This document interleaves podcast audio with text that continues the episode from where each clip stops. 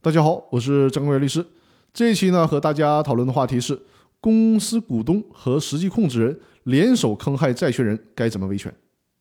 从公司法司法解释二的第十八条的意思里面呢，可以推导出这样一个结论，就是清算义务人以及实际控制人在公司解散后恶意的处置公司财产，给公司债权人造成损失的，应当对公司债务承担赔偿责任。这个结论并不仅是我个人的观点，而是最高人民法院的观点。在《公司法司法解释二的理解与适用》这本书中，最高法院做了这个观点的表述。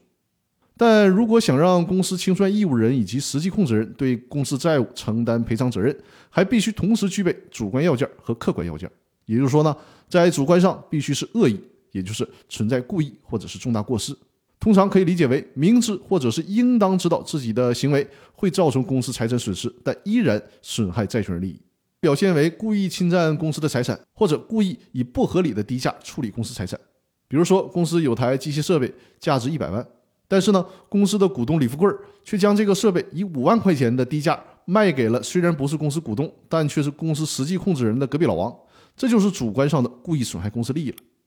另一方面呢，在客观上必须造成了债权人的损失，也就是说，以上的行为造成了公司财产的损失，并且侵害了债权人的利益。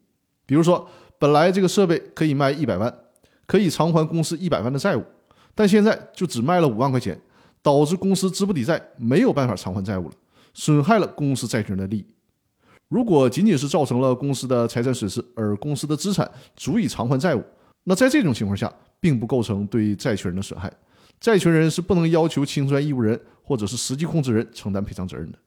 但是呢，这种情况下。肯定会导致在最后分配财产的时候，其他的股东少分钱了。所以说，在这种情况下，公司或者是公司其他股东可以请求违反清算义务的股东以及实际控制人对公司承担损害赔偿责任。以上就是今天分享的内容。那有关公司清算的更多内容，我在后续继续和大家分享。感谢大家的收听和支持，也欢迎大家多多关注我的《公司法大爆炸》的音频栏目，同时呢，将我的音频分享给身边的朋友。那好，我们下期继续。